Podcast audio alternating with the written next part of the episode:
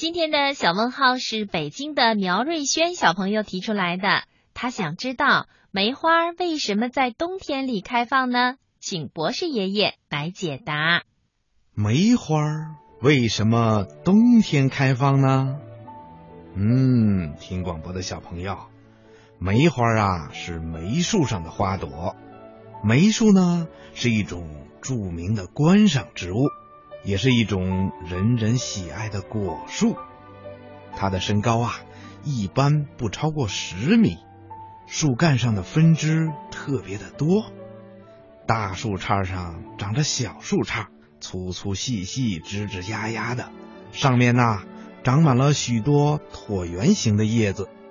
在冬天快要结束、冰雪还没有融化的时候。梅花就会迎着风寒霜雪，最早的开放了，好像是在告诉我们，春天就要来了。梅树的花比梅树的叶子来得更早，一朵朵的梅花生长在枝条上，有白色的、粉色的、淡红色的、蜡黄色的，等等等等。朵朵梅花都散发出淡淡的幽香，非常的美丽。那梅花为什么在冬天开放呢？嗯，要说明这个问题呀，就得从花的结构说起。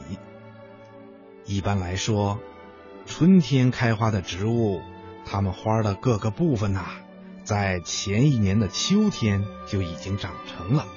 并且包在花芽里面。